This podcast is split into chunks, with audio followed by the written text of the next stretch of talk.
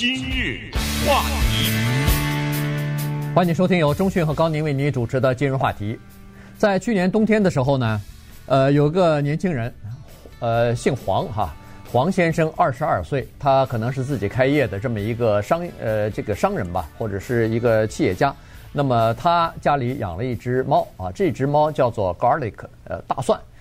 呃，他这个猫呢非常可爱啊，这个对他来说也是一个呃非常心爱的宠物。但是很不幸的是，这猫呃两岁多的时候，因为急性的这个尿道感染啊什么的发炎，所以就去就死了。这个对他打击非常大。呃，他说这个猫呃已经变成他生活的一部分了，也是不可取代了。但是很难过也没办法，他就在冒着寒冷的天气呢，在自己这个。旁边的一个公园里头挖了个坑，就把猫给埋进去了。埋了以后呢，回到家越想越觉得不行啊。这个，呃，他突然想起来说，曾经看过一篇文章，是说在中国大陆有这个复制宠物的，至少是复制过狗。他想，哎，如果要是可以复制的话，那么没准我这个猫也可以复制，我依然可以把一模一样的猫再给它带回到生活当中来。于是想到这儿之后呢，他又到公园去把猫 又挖出来。就给带回到家里头，然后包好以后呢，就放到冰箱里了。过了几天之后呢，他联联系到了一个就是复制宠物的公司啊，这公司总部在北京，然后人家专门派人来取了他猫的这个呃皮肤的这个细胞。七个月之后，这只复制猫出生了。然后昨天《纽约时报》报道了这个事情。哎，但是。这位叫黄宇的二十二岁的年轻人呢，他当时出于对他猫的爱心所做的这一系列举动，其实让他完全没有想到，他的名字黄宇和他的猫大蒜将在中国科技史上留下永远的记录。这正像是在一九九六年苏格兰他们人工的复制了一头羊叫 Dolly 一样。对，那那一条或者那一头叫做多利的羊。是让整个全人类在一九九六年的那一个五月震撼的一个日子。这个名字将永远跟随着动物的复制和未来有可能或者没可能发生的人的复制永远联系在一起。而黄宇的大蒜为什么有这个地位？那是因为它是在中国的科技史上第一个人工复制出来的猫。任何的时候，当你是第一的时候。那你必须得占有你的历史的地位。嗯、对，而且猫为什么比狗难复制？这里面有很多的原因，其中之一就是因为我也养过猫，我养过的猫呢也下过小猫，也做了一些了解。它的排卵呢，它不是一个叫做自发性排卵。什么叫自发性排卵？人就是自发性排卵。嗯，也就是说周期性的。我这个女性，我有没有异性？我是不是已婚状态没有关系。我每一个月我都或者是有一个固定的排卵的周期，我都会排卵。只不过是如果没有进行正常的性生活的话，这个卵就没了，就是就完了。这就是叫正常。可是猫不是，猫啊，它如果自己待着的时候，一个母猫它不排卵。什么叫诱发呢？就是它必须得有公猫刺激到了发情，就是大自然的安排。到了一定头让你发情，但是你发情的时候呢，你还是没有排卵。它必须要在二十四小时之内跟一个公猫交配在四次以上，它是叫诱发性排卵，先交配后排卵。啊，这个时候因为猫的精子能活嘛，嗯，公猫的，所以这个是猫的情况，所以它的复制呢就增加了很大的难度。那么在这个过程当中呢，在中国的这一家公司复制了多条狗之后，终于大胆的去拿这个猫进行了尝试。当时这个情况呢，我们听听黄宇他自己是怎么讲啊？去世的时候，我当时是非常的伤心啊，因为我无法去面对这个事实，因为它是突然性，可以说是突然性死亡啊。呃，虽然说前期有一定的预兆啊，因为也是归于我自己的呃内疚。我自己的自责，呃，我没有及时的去带他去医院啊，所以才导致了死亡，所以我当时也是挺懊悔的。嗯，呃，他呢做的事情啊，有一个要告诉大家，他把他的去世的小猫带到旁边的公园里埋了，告诉大家，这个在美国是犯法的，对，啊，千万不可以啊，所以这一点 跟大家先提醒一下。那么他后来呢，就找到了北京的这家公司，叫希诺谷啊，希望的希，诺承诺的诺，峡谷的谷，找到了这家公司，不便宜啊，复制一只猫，二十五万人民币。嗯，三三万五千，对，呃，美金哈，这个还是给他恨不得是打的折扣价呢，呃，因为复制狗好像比这个价钱还贵呢，呃，所以呢，刚才说了，猫实际上还难呢，哈，所以呢，因为大大概是第一例啊，所以人家这个。啊，Cynogen 这家公司，呃呃，西诺谷啊，呃，就说好，我我们来看，所以他们还专门从北京派专人到浙江去，他好像是在浙江的。不知道是在义乌还是在哪儿，反正就是在在浙江的，所以人家专门到他那儿去取走了他的细胞，然后才进行这个复制哈。呃，这个事情呢，实际上就说明一个东西，就是呃，复制宠物这件事情在中国是有巨大的潜力和是有一个市场的。呃，当然这个消费不是一般的人可以可以消费得起的哈，因为刚才说过了是比较贵。可是问题，他有一批人。他不需要每个人都去消费，但是他只要有那么一批人消费，他就可以了。所以这个呢是在世界各地啊，这个因为技术太新了，所以没有一个完完善的法规来进行规范它，所以这是一个空窗期啊。所以很多东西，你说是可以还是不可以呢？这里头涉及不涉涉及到各种各样的这个法律的呃这个规定的制度啊什么的。这个伦理方面的东西啊什么的没有哈，没有任何的规定，所以这个呢就给呃这个利润空间比较大的这么一个领域啊，等于是呃起了一个头。在美国这个领域还没有完全开始，在英国也是这样，尽管他们已经有了这样的技术，但是这个市场还没有。可是中国的这个市场呢，现在逐渐开始发力了。今日话题，欢迎继续收听由中讯和高宁为你主持的今日话题。黄宇的爱猫大蒜呢被复制成功了啊，所以这个事情呢，呃，引起了今天的话题。呃，从这个故事的报道来看呢，其实我们才发现，实际上在中国啊，这个宠宠物的复制这个市场呢，呃，是有广阔天地的。呃，是有这么几个原因啊，第一个就是基因的技术啊成功。第二呢，就是有一个市场的需求。呃，中国的这个宠物市场啊，在最近这一段时间以来，呃，由于呃经济水平、生活水平提高以后，收入增加以后呢，发生了井喷式的这个增长啊。去年就比前年增长了百分之二十。现在每年的这个呃花费在宠物上面的这个市场多大呢？两百八十亿美元，这么大的市场，在中国现在有五千五百万只狗，宠物狗。四千四百万只猫啊，所以呢，呃，总数好像还赶不上美国，但是已经是一个非常大的这个市场了。再加上它的这个基因的技术哈，也逐渐的也开始成熟了。最早的时候，先是在我看二零零零年的时候，中国先成功的克隆了一只这个母羊，然后后来。世界第一个灵长类的动物，一只猴子的这个基因被修改哈，被编辑，然后呃植入了这个自闭症和神经病的这种基因在里边，呃进行研究。呃，最极致的就是去年的时候，居然成功的呃用这个编辑呃基因的方法，成功的复制了一个孩子啊，一个婴儿出生了。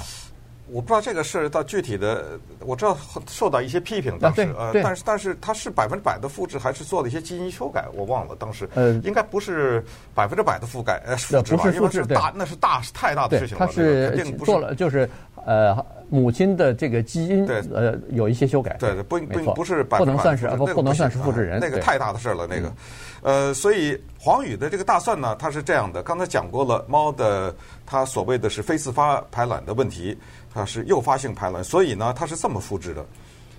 这些科技人员呢，跑到黄宇家，把他的猫的皮下的，就是猫的 DNA 啊拿走了。拿走了以后呢，他得去找别的母猫，找猫的卵子。那刚才讲过，猫要排卵非常困难，所以呃，他们找了一些母猫呢，得到了一些母猫的卵子，因为为了使得复制成功。它必须不能只复制复制一个，对，它复制很多。那么这样的话，它能确保当中有一个是主人最喜欢的，或者可能主人高兴就都拿走了。那到具体当时他们这个协议是怎么签的，不知道了哈。所以这样，然后通过电击和化学的处理，让胚胎形成，也就是用这个已经去世的猫的基因 DNA 和从别的猫找来的卵子。我相信它从别的猫找来的那个卵子也应该是同样的猫，就是英国短毛猫啊，它的猫是英国短毛猫嘛。要不然你拿另外一个猫的卵子，这不像了，跟它原来的杂交了。所以一定要找一个跟它已经去世的那个英国短毛猫最接近的那个猫的卵子，还不能是一个猫的，所以找了很多。怪不得要它二十五万人民币呢，知道吗？然后就把它们植入到三只母猫的母体内，让这三只母猫怀孕。那如果是成功的话呢？那么黄宇就有可能，要不就三个都要，要不就三选一，或者三选二啊，这是看他们当时怎么说的。哎，结果呢，这个事儿也是也算是不巧，也算是巧吧。三个猫怀孕呢，两个流产了。嗯。动物流产也是常见的事情。那么只有一个成功了，于是他的那只小蒜就生了。他之前那个大蒜，当然这个猫的名字应该还是叫大蒜，因为在他的认知当中，这就是。死而复生了，他太那个，这就是死而复生了。好了，这个时候呢，呃，争议就从这一点其实就开始了。可能有人觉得这有什么可争议的？如果你认为有一个事实是真理的话，那么这个争议就会大大的减少。就是在这个地球上，人的价值高于一切动物。很多人有这样的。极端的认知，我说的极端不是说他是极端，就是他在另一些人的眼睛里看极端。就是什么叫人是至高无上？就是我今天高兴，我一棒子把个狗打死，活该。因为我是高于他的动物，呃，他是低于我，所以呢，没有什么法律可以保护。那么再极端的人认为，你根本不应该拿刚才说的一些猴子什么这些做实验，呃，根本不能拿它做实验。那么争议从这一点开始，关于猫的争议是什么？争议在这儿，猫、狗、马呀、牛羊都是这样，尤其是宠物猫，因为其他的马呀什么之类的那些可能有别的需要，但是宠物猫就是因为为了满足一个人的个人的快乐。可是这个里面的动物价值问题体现在哪儿？就是以后每当有人跟你说这个里面有道德问题或者什么什么动物的价值问题的时候，你就明白他实际是是在让你回答这个问题：你征求那猫的同意了吗？对吧？啊，也就是它的价值和权利。当然，有的人哑然失笑，呃，这就是说持第一种观点，要持这种观点完全没问题啊。但是你的观点就是说，我不需要征求他同意，它是低级动物。你看刚才拿着这些猫做的这种实验，一个一个的取卵子啊，呃，交配啊，的，人家猫干什么呢？猫没有价值，它是一个承载的工具。我今天要你给我做这件事，你是我的一个工具。说到刚才一九九六年苏格兰那只羊 Dolly，那是两百七十六次的失败，那两百七十六次都是拿活羊试的，对不对？那那些羊说我同意了吗？呃，当然，这个就是说，从这一点呢就开始，因为它的最后的争议倒不是这只猫，因为它将导向最后的一个极致的争议，就是人可不可以复制，这才是人们等待的问题。嗯。这这一天，不管你愿意不愿意，它总会到来的。哦不，它已经到来了。啊、对，只是不让就是。不让，对，对法律法律是不让，但是法律不让，以后这个技术成熟以后，那黑市的交易也还是会有。这个是如果有这个需求，它就没有办法阻止哈。所以这一天迟早要到来，但是这个呢，就需要有呃明确的思考和这个明确的法律来进行规范哈，否则的话，这里头会出现非常多的。呃，问题包括伦理方面的问题，包括道德方面的问题等等啊，这个呃是各各国法律专家需要思考的问题。对，因为这个里面可以稍微多讲两句，就是为什么人的复制这么复杂？因为我们只要想一个简单的，我们拿自己想，其实一下就想通了这个道理。复制不就复制自己吗？嗯，对。对，多数情况下，可能有个别的情况下要复制另一个人。我我这举例来说啊，比如说我们举这个极端例子，一个人的母亲去世了。他怀念他母亲，他可以复制一个吧，嗯，对不对？哎，呃，但是多数情况下，人是想复制他自己。这种情况，你试想一下，在这个地方，应该说绝大多数的人都对自己有某种程度的不满意，承承认不承认？对，对吧？对，不管是内在的还是外在的，那外在的就是啊，我自己的个儿矮啊，我什么，我希望头发什么样颜色什么颜色，呃，等等。内在就是哎呀，我过去有一个疾疾病啊，什么或者基这个基因呢，我想修改，就是说。复制给了我们一个完美的机会，就是修改。在这个过程当中对自己进行某些修改，让自己变得更加完善。那在这个过程当中，你不是修改了你自己，因为你修改了一个在自然界、人类自然发生的过程当中不存在的一组基因，就是你把这一组给扔到我们叫做基因库，就是人类的基因群体当中去了。嗯，你复制出来的这个人，他要不要再跟别人结合呢？呃，这样的话，他再跟别人结合的时候，那么这个里面产生的各种各样的意想不到的后果，而且不要忘了，还有一个可能性，就是人当复制的时候。有一些人，他有钱呐，他觉得自己帅啊，或者他觉得自己很聪明，他可能复制不止一个他自己，对不对？有，就是技术上和理论上都是可能的呀。那么这个时候是会产生一些意想不到的结果，就是每当人在任何的时候想扮演上帝的时候，也许我特别强调也许，因为咱们不知道你会付出想不到的代价，对，对不对？所以这就是问题。对。但是呢，现在问题就在于说，在中国呢，这方面的法律还是不健全。当然，不光是中国了，呃，世界其他的国家也都是这样。呃，技术太新啊，美国、南韩、英国也都有复制宠物的情况，也都是没有什么太多的法律的规范。呃，所以呢，这个当然是有很多争议。但中国呢，情况也是一样。但中国还有一个东西，就是中国的这个叫做动物权利保护的这个意识呢，并不是很强。也就是说，你问。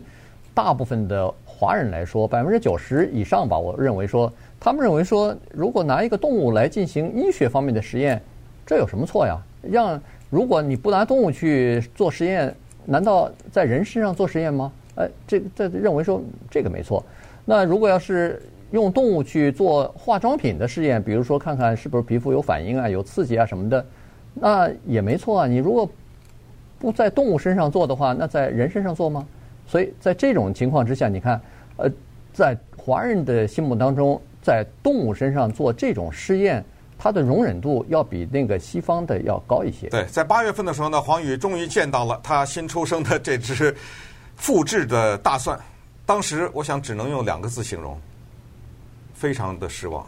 嗯、为什么呢？因为它的那个大蒜的下巴上啊，有一撮非常迷人的黑毛。啊，大家可以到网上去搜，你只要打“大蒜”两个字，就打个包子就出来了，没了。嗯，复制出来的这个，所以不是完全一模一样，不长得不一样啊。对此呢，就是希诺谷的科学家啊，这个人这个人叫呃米继东啊，他是这么解释的。其实我认为就是啊，有可能性格比长得更像啊。然后因为性格的形成，确实有一部分是这个基因的遗传，有一部分是外界的因素啊。所以说呢。就是随着生长环境改变，有可能性格会有一点的差别，但是它有很多特别相近的地方。呃，这个里面我就想了一个好玩的哈，就是说这里面呢，因为他们签了大量的法律合约，嗯，就这人家不可能骗他，就从哪儿弄一个小猫来？不，为什么呢？因为它有外界的一个第三方的鉴定啊，鉴定 DNA 可以马上就可以认出来到底是不是。而且呢，除了除此之外，双方肯定有非常周密的协议，就是在什么情况下你不能退换，嗯，对不对？你不能说呃，因为他少了这撮毛我不要，你把钱退给我，对不对？呃，他们之间肯定有这种关于退换的鉴鉴定真假的这方面的协议。呃，但是刚才这一位科学研究人员说到性格这个问题呢，我倒觉得也蛮重要的，因为它这个复制其实人的基因导致我们有某种性格的，这个是肯定的。猫的性格非常明显，每一个猫跟每一个猫的性格都个性不一样，都是不一样的。对，所以他特别强调的这一点。而且性格看来是基因呃传承比较强的那一方面。对。对